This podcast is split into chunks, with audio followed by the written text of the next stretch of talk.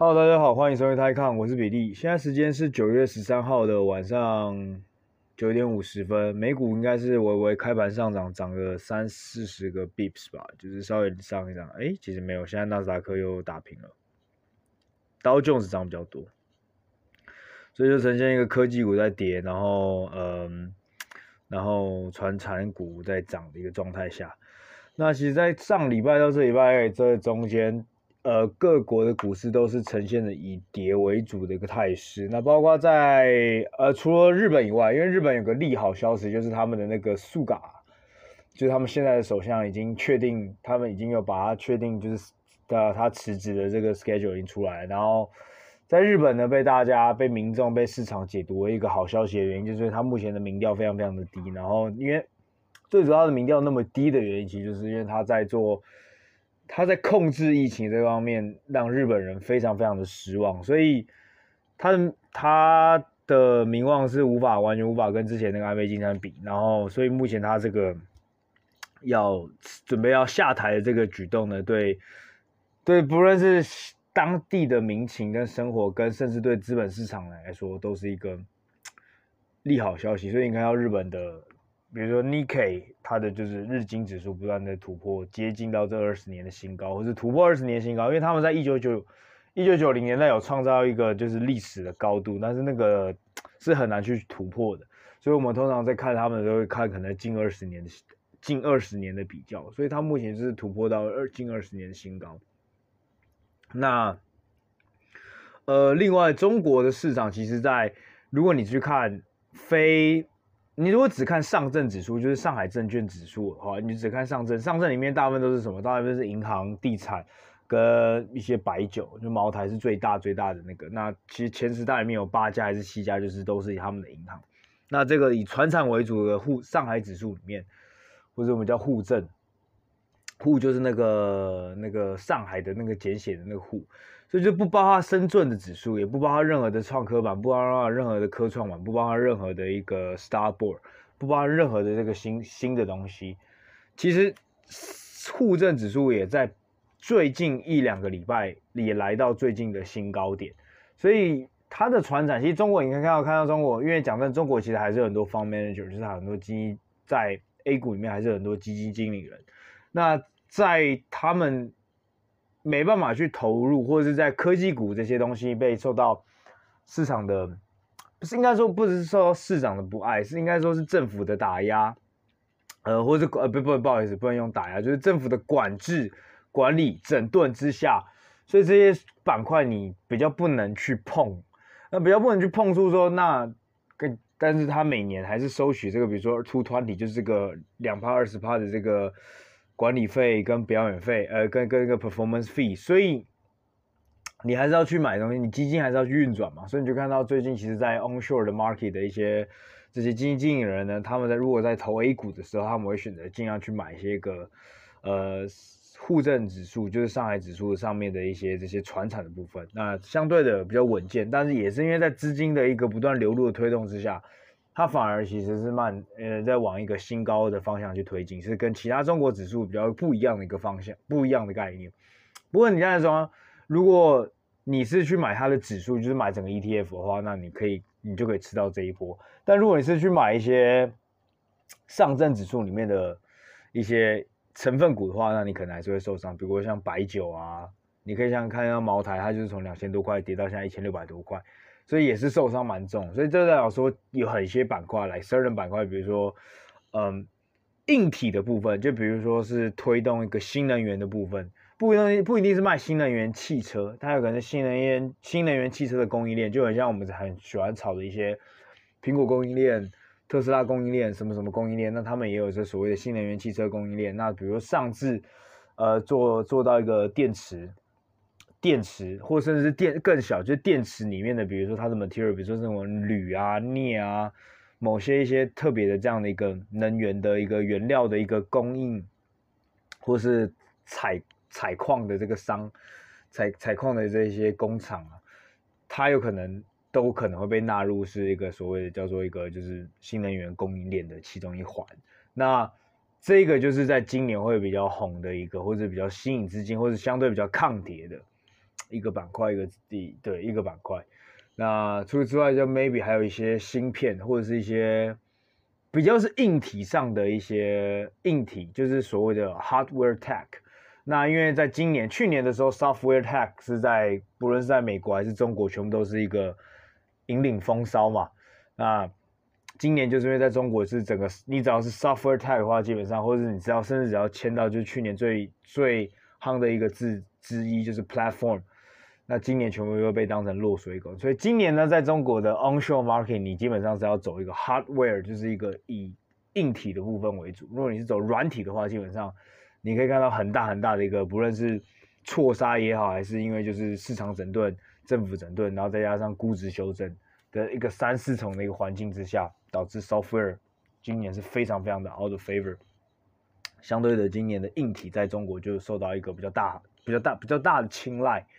啊。就像我刚才讲的，就是这种，而且你就要搭上那种就是这种政治顺风车、政策顺风车、新能源、太阳能。电动车等等的这种东西，你就是一个非常，或者甚至比如说是呃呃工业机器人、工业自动工业呃工业自动化等等的这样的东西，那甚至比如说是医疗的一些某些特别的医疗，比如说医疗在地化，比如说这比如说呃可能之前呃一个呃医疗机器人百分之八九十、百分之九十分、百分之九十甚至超过将近快百分之百的中国的工高级的呃医疗机器人。都是国外的大厂，那结果近几年来可能开始会有一两个厂，中国慢慢开始崛起，那 market share market share 可能从从从市占率从一趴慢慢进展到两趴，那这就是中国的一个所谓 domestic 的一个 story，就是他要把一些比较先进的科技不能再依赖这个国外的进口厂，一定都要慢慢的希望有一些中国自己本土的一些一些厂商可以自己做起来做起来。然后甚至未来有办法反而反过来去出口到国国国际上，那这就是一些所谓的所谓的我们的一个 localization 的一个 story。那基本上中国今年可以玩的大概是这样子。那软体方面呢，呃，基本上就是影响到整个上个礼拜的中国市场喽。那就是先从上个礼拜有一篇报道，往礼拜二开始吧，腾讯跟 NetEase 有一天突然暴跌。暴跌了八九 percent 的原因就是当天，呃，中国媒体区有个有篇报道，就是叫讲说，呃，从接下来开始是所有的新的游戏的那个 approval 全部都会暂停，就是你接下来可以预期的是接下来三个月从都不会看到有任何的新的手游可以在中国上市，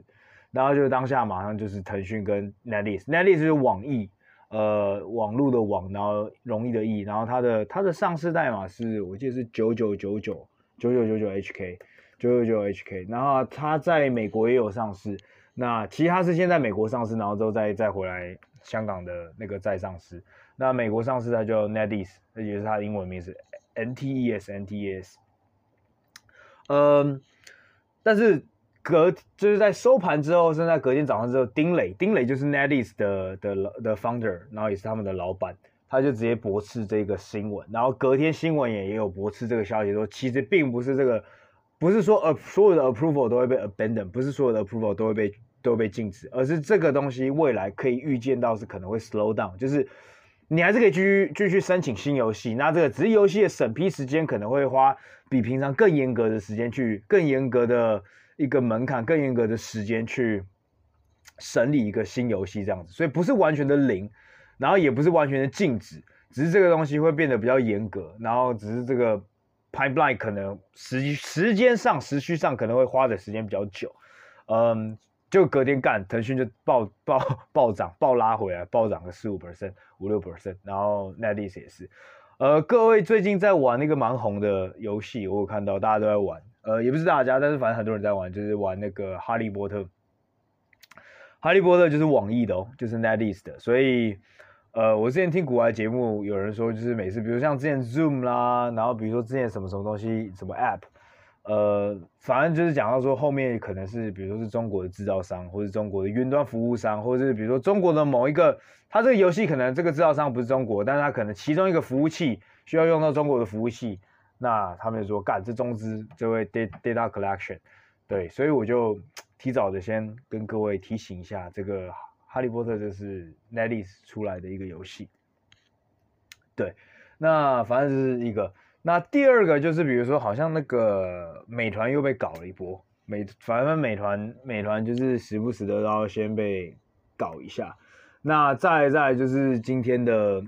今天早上就是阿里巴巴被搞。阿里巴巴就是在在讲说中国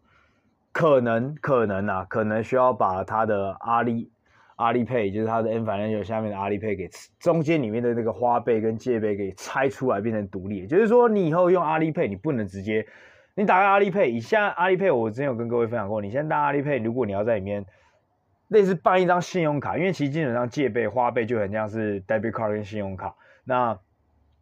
其实，然后它它因为它的审审批很快，比你现在实体去办一张信用卡要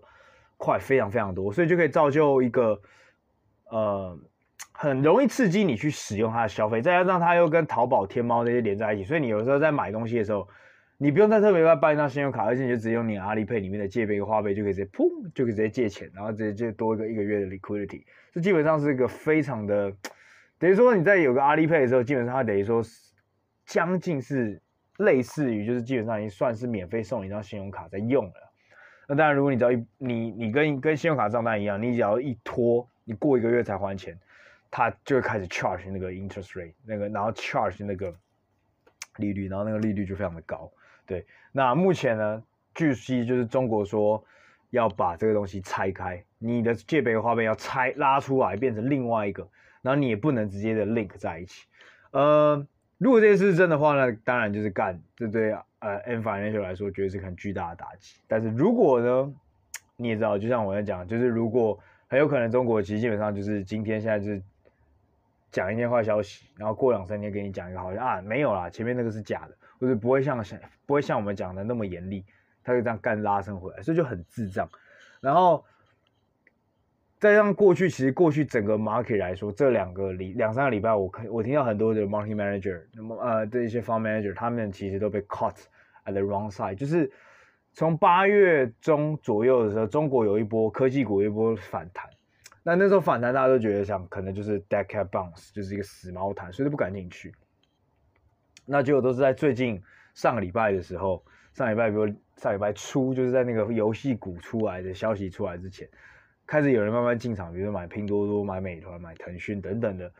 买阿里巴巴，因为其实这些东西真的在它跟他们历史性的水平来说，他们的估值是真的非常非常便宜，都已经便宜大概大概一半左右。所以终于盖看他们谈了，也就是你也知道嘛，就大家可能也不不敢再当就是那个 bottom fishing，就是不敢再当去那个抄底，去真的去捞那个底的人，因为之前在那个中国的那个教育，大家很多人就在想说，我们的新东方，我的好未来都已经是。干底部中的底部了，然后都去当那个抄底了，就马上之后又又可以，就他就会告诉你说一底还有一底底，就是只会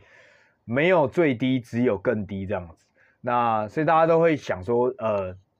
第一波反弹，他宁愿先等一等。比如说像呃腾，比如像拼多多，拼多多它可以从七七十几块、八十块的时候谈到一百块左右，大家都是你你事后来讲说干。你就应该那时候应该就八十块应该 all in，但是八十块讲真的，大部分人都不敢 all in。那就算你敢买的人，绝对都是小小部小一点点一点点一点点一点点这样买。那当然也是，其实这样做法反而也是比较合理。但是反正意思是说，很多人其实基本上都错过这个七八十的底，那可能就是买在一个最近比如说一百块左右的一个这个成本，就干一买之后，上礼拜的坏消息就是接二连三的出来。啊，我想起来美团，美团的坏消息，美团坏消息就是 Sequoia，就是中国很大的一个，呃，Sequoia 就是一个中国很大很大的 PE，呃，VC 跟 PE，它基本上是中国前三大的，呃，真的要讲前一大都可以，它基本上是甚至比我之前跟各位分享过那个中国黑道 Hill House 张磊，我觉得 Sequoia 红杉红杉中国的那个老板沈南鹏应该是比。在中国的这个投资圈里面，应该是比 Hill House 张磊还要更加有影响力，嗯，因为他政治应该是更有一点啊，这样子。那呃，上个礼拜呢，他们以他为代表的这个 Sequoia China 就是出脱了大概一个 percent 的美团，在礼拜四哈，应该是礼拜四，礼拜四的收盘的时候，在九月二号的时候，他就说，呃，Hong Kong Exchange 就公布说，在九月二号的时候，Sequoia China 以沈南，那大家登记的是沈南方面，他出脱了，呃，将近一个 percent 的美团，呃，将近一个 percent 的美团大概就是，呃，一点六个 billion，就是十六亿，十六亿美金，就是在九月二号的时候，嘣，干 Sequoia China 收割了十六亿美金从市场上，那。非常巨大，它大概从六点八 percent 降到五点九 percent 吧，它的持股，所以算是一个蛮坏的消息。呃，对于腾讯，呃，对于美团来说，对，反正就在这个接二连三这个消息来讲，所以其实过去一个礼拜中国是比较不好的。那在美国，其实，在不断的创新高之后，在上礼拜也出现了一个回档，但是所以所以导致它九月目前 month to day 就是跌了在一点五 percent。那 S M 就 S M P 啊，但 S M P 今天可能今天有没有涨啊？但是讲真的，呃，它只是就是连跌啊，就是连续几天，它今天呃 S&P 今天稍微的 flat，它就是所谓的连跌，但可它连跌，它不像中国是会跌两趴两趴，它可能就是每天跌个零点三、零点五 percent 这样跌。啊，最主要、最主要、最主要就是最后还是看你手上持股是什么。如果你持有是一些高风险的、是高贝塔的，嗯，这种股票呢，嗯，当然就是 S M P 在跌。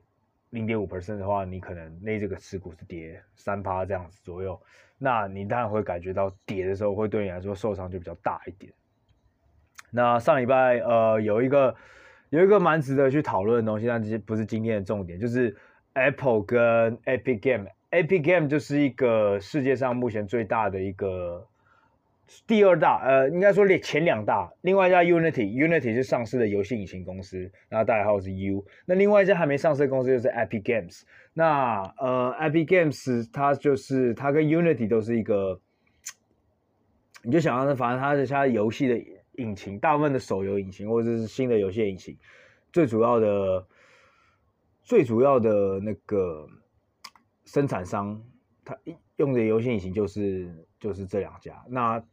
呃，Epic Games 它比 Unity 屌更更有趣的地方就是它有自己的一些游戏，然后这些游戏可能就是不只是那种，它的游戏不是那种很很废的那种烂游戏，它游戏是应该全世界是前十大的那种手游。那其中一个就叫做 Fortnite，呃，就是要塞英雄，我不知道在各个国家它翻什么，但反正它是一个目前全世界前三大。多人在玩的一个，或者前下载量是非常的大。那腾讯有它的持股，对，所以腾讯的有点像是特，同时你们也知道，腾讯他会去买很多不同的游戏公司，然后所以他去投资这个 Epic Games，他也算是第一个他，他他是一个很大的游戏引擎，第二个他又会自己制造一些手机游戏，然后他手机游戏目前来说的话，hit rate 是蛮高的，所以 Epic Games 是一个蛮大的一个。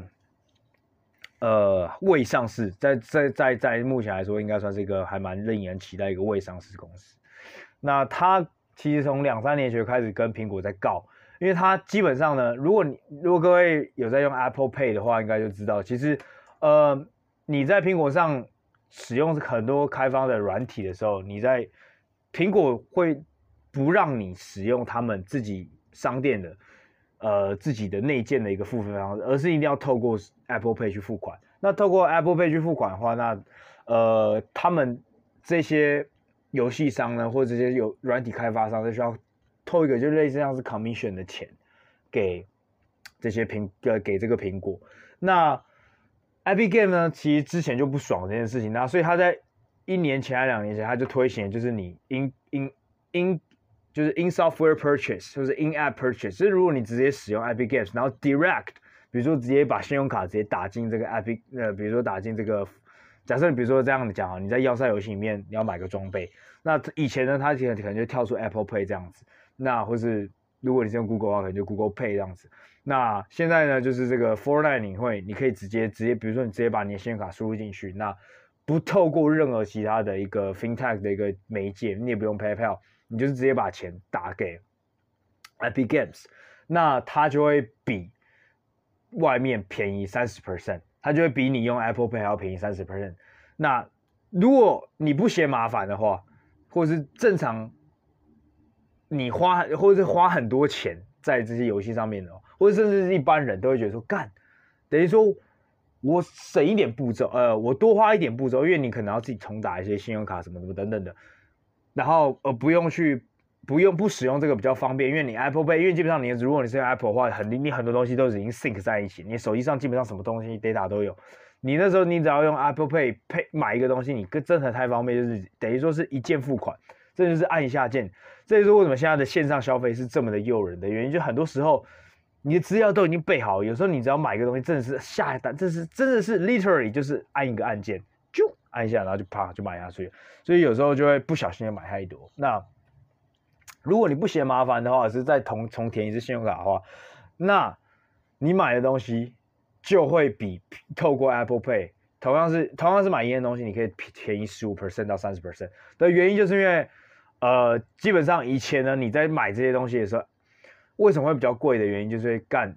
Epic Games 要转移部分的这个 commission 到消费者身上嘛，所以它一定会比较贵。那现在如果你直接不透过 Apple 的话，你直接跟他买的话，那就没有这个 commission 的问题了，他不用付给 Apple 这个 commission，那自然而然就可以用比较低的价格去。所以对消费者对 Abigail 来说，这当然是件好事。那对最大最大对呃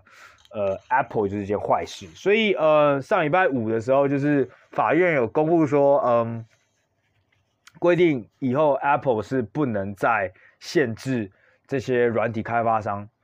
你一定要不能限制他们说一定要透过就是 Apple Pay 来付款，而是可以 allow 这些软体开发商去用那个 In Store 的一个一个一个 payment。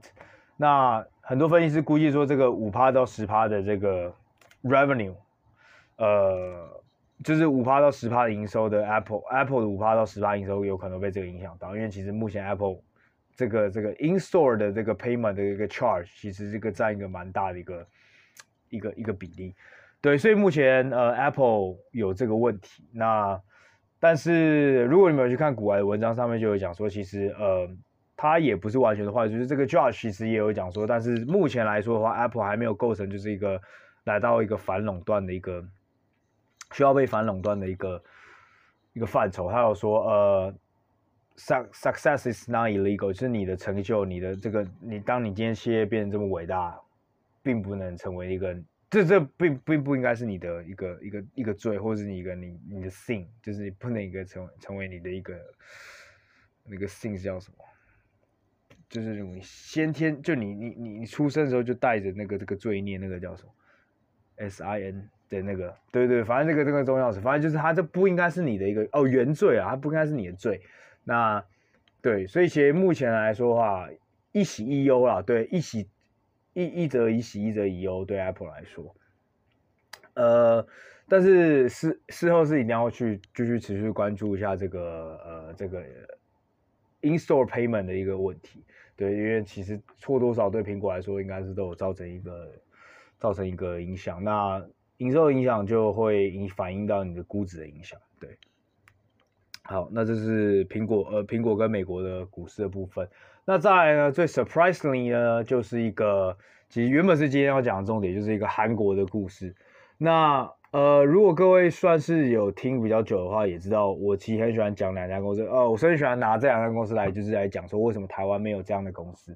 那韩国呢，有两家蛮大的科技，就是也是那种科技巨头，一家叫做 Naver，一家叫做 Kakao。Naver N A V E R，然后它的上市代码是零三五四二零。那 Kakao 就是 K A K A O，那上市代码是零三五七二零。那 Kakao 呢，你就可以把它想象成它是呃韩国的腾讯。那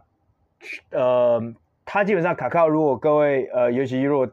女生们有在追韩星的话，一定知道 Kakao。那他们基本上是百分之九十的人都在用 Kakao，就是它也像是台湾的 Line。那台湾的 Line 呢，其实在三五年前的时候被我刚才讲另外一家公司 Naver 给并购了，但是 Line 是日本公司。然后 Line 原本是在日本上市，那现在呢，Naver 去把去买入这个 Line 之后呢，其实它就是有一点战略性的想要来打韩国的卡靠。那 Naver 的本业呢，它算是网络引擎、搜寻引擎，所以你可以把 Naver 想象的是呃韩国的 Google 或是韩国的百度，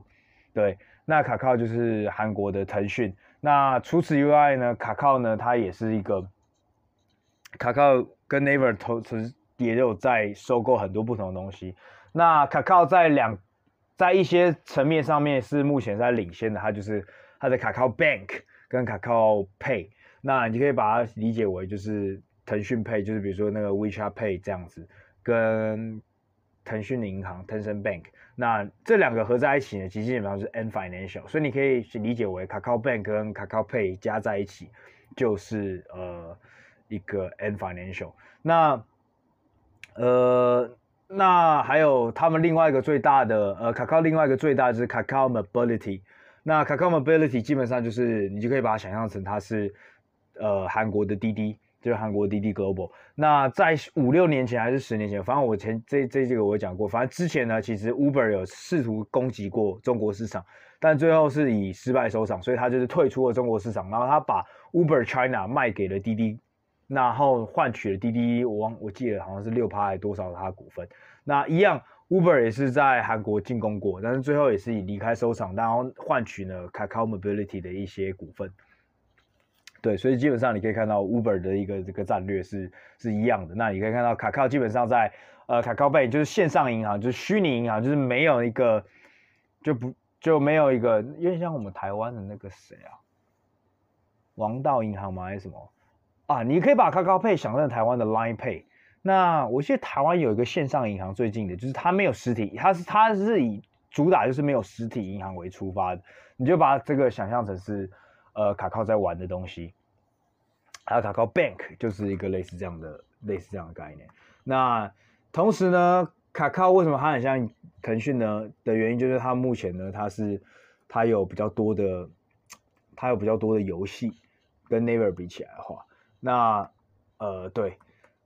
那其实呢，卡靠在过去一年呢，它的股票涨得非常非常的好的原因，它的原因，它最主要呢，它跟 Never 不一样的一个很大的点是，我觉得为什么卡靠第三的点很像腾讯的原因，就是它很像是，它会，它，但是它不一样的原因是，它这些它这些手下的这些子公司都是他自己。很多东西都是他自己手把手自己孵化出来，或者是他去买别人进来之后，然后说再包装，然后再把它再上市。你会发现，呃，很多腾讯投资的公司，比如说像拼多多、美团、Farfetch 等等这些公司，都有上市之后，然后你可以看到，其基本上因为腾讯的一些股份在他们这个，或者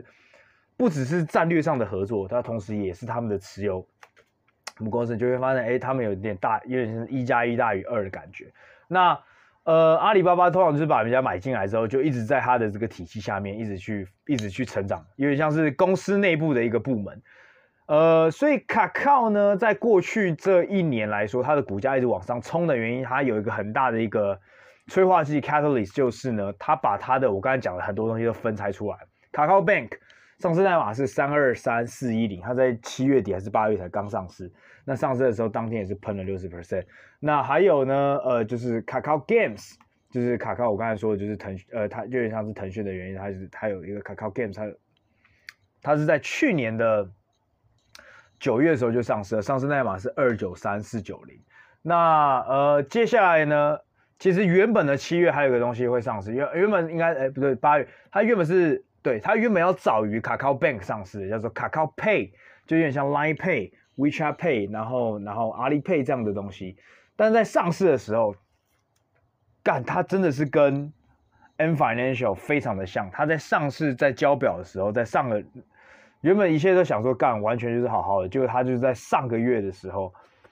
被韩国的那个 regulator 就勒令说所有的东西要重新交，然后重新审查，超 shock。那时候想说干，超玩笑，就是韩国也搞这一招是不是？然后。很有趣的是，呃，韩国的这个 Kakao Pay 呢，百分之六十六吧，就是在三分之二的股权属于卡靠，但是百分之呃三分之一，三分之一在三十三 percent 的股权呢，就是属于 N Financial，所以这是背后的一层很有趣的关系。But anyways，那讲了这么多，那 Naver 抢的东西就是它的搜寻引擎，然后它的 Map，基本上你用 Naver Map。就是在你觉得真的，它真的现在比较像是 Google 跟百度这样概念。那另外一个就是 Naver，它的漫画跟动漫做的蛮强的，因为它以前是有一个叫做 Dom D O U M 之类的东西。那反正 Never 的漫画就是一个比较强的东西。那再加上他最近买了一个一个 Line。那 Again，Never 跟卡靠不一样，是目前我就我不知道为什么 Never 就一直没有去把它旗下的东西去分拆出来。去把那个我们这我们这英文就叫做是这个 value unlock，就是因为因为我有跟各位讲过，如果你是一个控股公司的话，或者你一个集团的话，你很多时候你的很多一些价值是没办法被解放的，呃，就是我们所谓的一个集团 discount 这样子，所以就是 holding discount。那尤其是在韩国的话，这更明显。所以你可以看到，always 卡靠的它的估值 always 是 trade 在比 never 还要贵的。never 可能比如说在今年暴涨之前，它可能是 trade 在 maybe 四四十倍、五十倍、六十倍 PE，你就看到卡靠 always trade 在八十倍、九十倍 PE。对，所以这也是一个呃，所以大家很多呃很多一些所谓的 value investor 就也会去买 never，然后 short 卡靠这样，其实想说这这是一个算是合理的 pair trade。但其实讲真的，at the end day，他们两个的内容其实还是很多的不一样，然后强项也是不一样，然后做的东西也不太一样，所以。Valuation 它的 multiple 不一样，也是有一定它的原因所在。所以这样的 pair trade，第一个它可能 business model 根本就是 mismatch。第二个呢，就是嗯，它其实背后是有逻辑性的，就是因为 Kakao 有一直在做一个分拆呃 value unlock 的动作，但 Never 呢就一直保持一个就是所有东西在下面，然后没有一个 value unlock。对，所以嗯，这个估值可能是背后是有它的道理。那好，这是最简单的介绍一下这两家公司。那上个礼拜呢，就是发生一件很屌的大事情，就是礼拜三的时候，突然韩国政府突然对卡靠突袭，说他要对他实施反垄断调查，然后干喷呢，卡靠那天一天就喷了快十 percent 吧，然后 Never 就跟着一起被杀，也跌了六趴，然后。一直到礼拜五，基本上都没什么好转。就是上个礼拜卡靠一天的，呃，一个礼拜跌了十七 percent，然后今天又跌了四 percent。所以在基本上在过去这个礼拜有这个消息出来之后，已经蒸发二十 percent 以上。那呃，这篇文章我等下会贴在我的 Facebook 的那个的那个留言下面。那其实可以看到，呃，里面其实讲的我觉得蛮好。呃，基本上卡你现在的。年韩国年轻人的生活里面已经离不开卡卡跟 Never。你就像我刚才讲，你卡卡就是每天都在聊天，那 Never 你就是你在查东西的时候，基本上都用它，就跟我们一样，我们已经离不开 Line，我们离不开 Facebook，我们离不开 Google。那你很多东西生老病死，那很多东西都可以在上面买得到。那你打车都可以用卡卡这样子。那你的甚至你以后银行，你 maybe 你甚至以后开证券交易，你都可以在卡卡 Pay 上面再再去使用。所以，呃，反垄断的指控是合理的，因为其实基本上它包山包海，卡卡现在已经基本上是什么东西的韩国平常的生活基本上都已经被它包下去了。所以韩国政府呢去进攻它反垄断，我觉得出师有名啦。但是，呃，我觉得更应该去值得探讨的是，我觉得应该是政府啊。就是他们应该是政治上目前有个冲突了，就是，嗯，我不知道韩国的，因为政，因为韩国明年就要政治就要就要总统大选，所以，呃，所以我觉得基本上开始，你以为你们也知道韩国这个有所谓的财阀这个这个政治角力的关系，那我觉得像卡卡跟 Naver 这种靠着科技公司兴起的这种新的财团、新的财阀。他们的政治背后势力可能是跟一些所谓的像三星啦、LG 啦、呃 SK 啦这样的一些公司是非常不一样。他们这些 dynamic 是不一样，因为这些旧的财团应该是背后都是可能各自有自己的政党，那可是有可能各自都有一个很大的一个政商关系的一个勾结，这勾结比较难听啊，那就是政商的合作这样子。所以呃。我觉得卡卡 Naver 可能就是在政治上面没有一些靠山，或者现在的执政党里面他没有一些靠山，所以才被搞的。我个人觉得很有可能是这样子。那呃，为什么我会这样讲话？我觉得各位可以 relate 到一个上个月还是上上个月七月的新闻，就是李在镕，八八月新闻，李在镕是三星的那个现在的真正的掌门人李在镕，他。在八月的时候，提前的假释出狱，他原本好像被判了两三年吧，但是他只好像只关不到一年，哦，他被判两年六个月，但现在关两百天就被走出来了。那在被判出来的时候，那那个政府其实是有有做出解释，他说期待李在镕在半导体产业、疫苗领域发挥在发挥不少发挥然后希望这是因为这是为国家利益做出选择，希望国民能理解。那当然，因为 Samsung Electronics，你各位也知道，就是它是直接用股票来讲的话，它基本上是韩国的百分之占了百分之三十的一个市值。那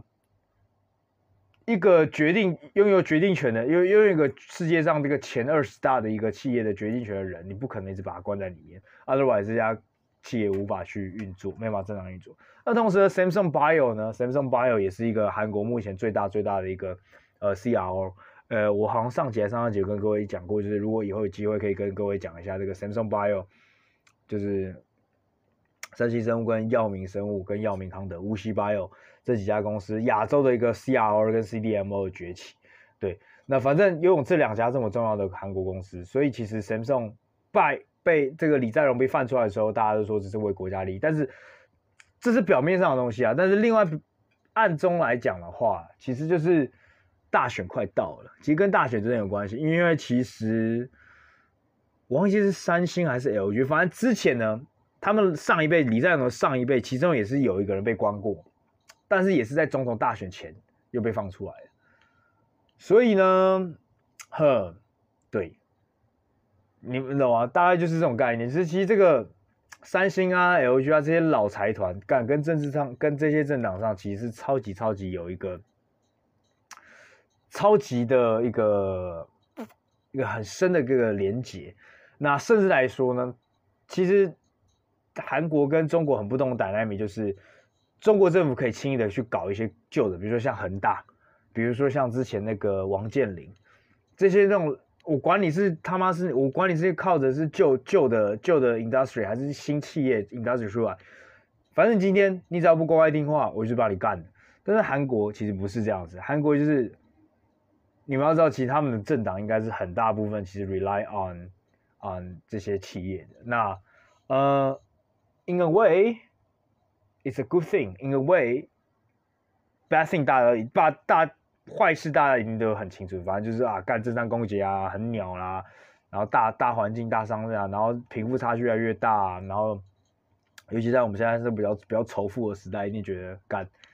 去死这样子。所以刚刚呃，韩国的虽然总体经济能力是一直在前二十，但 maybe 他们如果是用呃年均来说来年均来看的话，你会发现说它进展没有那个总体的。这个他们经济进展还要快，大但是大有大的好处，尤其在现在一个资本主义时代，大的好处就是你看，呃，二十年前台湾是呃我们亚洲四小五，呃亚洲跟台湾，呃韩国跟台湾就是一个比较相近的一个经济体，但我们是走一个完全极端的两个不同的方向，我们是用一个中小企业去进攻，那造就了我们前十年二十年的一个蓬勃发展。那韩国呢，就是相反，它是走一个完全大企业。一个政商政商的一个财团的一个一个，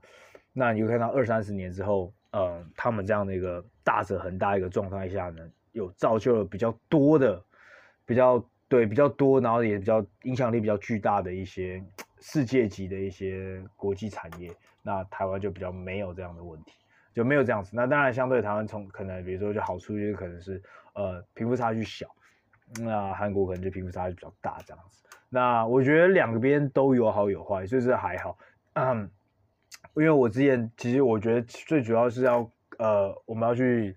admire 韩国的东西，其实最主要是他们很愿意，很政府很敢，很努力，然后人民也很接受一些新的东西，比如说就是呃这些